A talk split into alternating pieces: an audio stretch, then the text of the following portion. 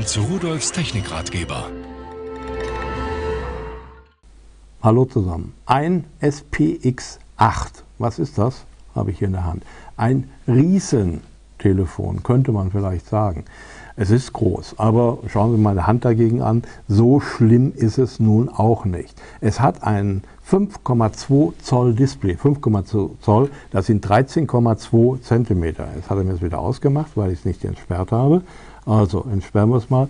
Und jetzt können Sie schon sehen, dieses Display ist wirklich toll. Es ist hell, schön und äh, wenn ich jetzt mal hier auf die Apps gehe, die ich da geladen habe, Sie können da sehen, die sind also natürlich, weil das Display größer ist, auch größer als bei normalen Telefonen.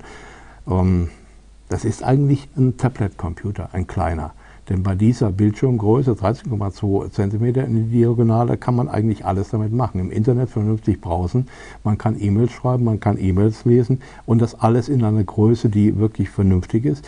Ich habe die Möglichkeit, äh, zum Beispiel auf die Kamera zu gehen. Die Kamera hier drin ist genauso ein gigantisches Teil. Da ist sie mit dem Blitz daneben. Äh, 8 Megapixel hat die Kamera. So, und wenn Sie damit aufnehmen, Sie haben digitalen Zoom, Sie können das direkt äh, über einen Schieber äh, vergrößern, verkleinern das Bild und bei dieser Auflösung behalten Sie natürlich auch noch die Qualität, wenn Sie vergrößern, digital vergrößern. Der geht weg, immer wenn ich drauf komme. Also Touchscreen, Multi-Touchscreen. Er kann auch komplexe Muster erkennen, die ich da drauf gebe, eingebe.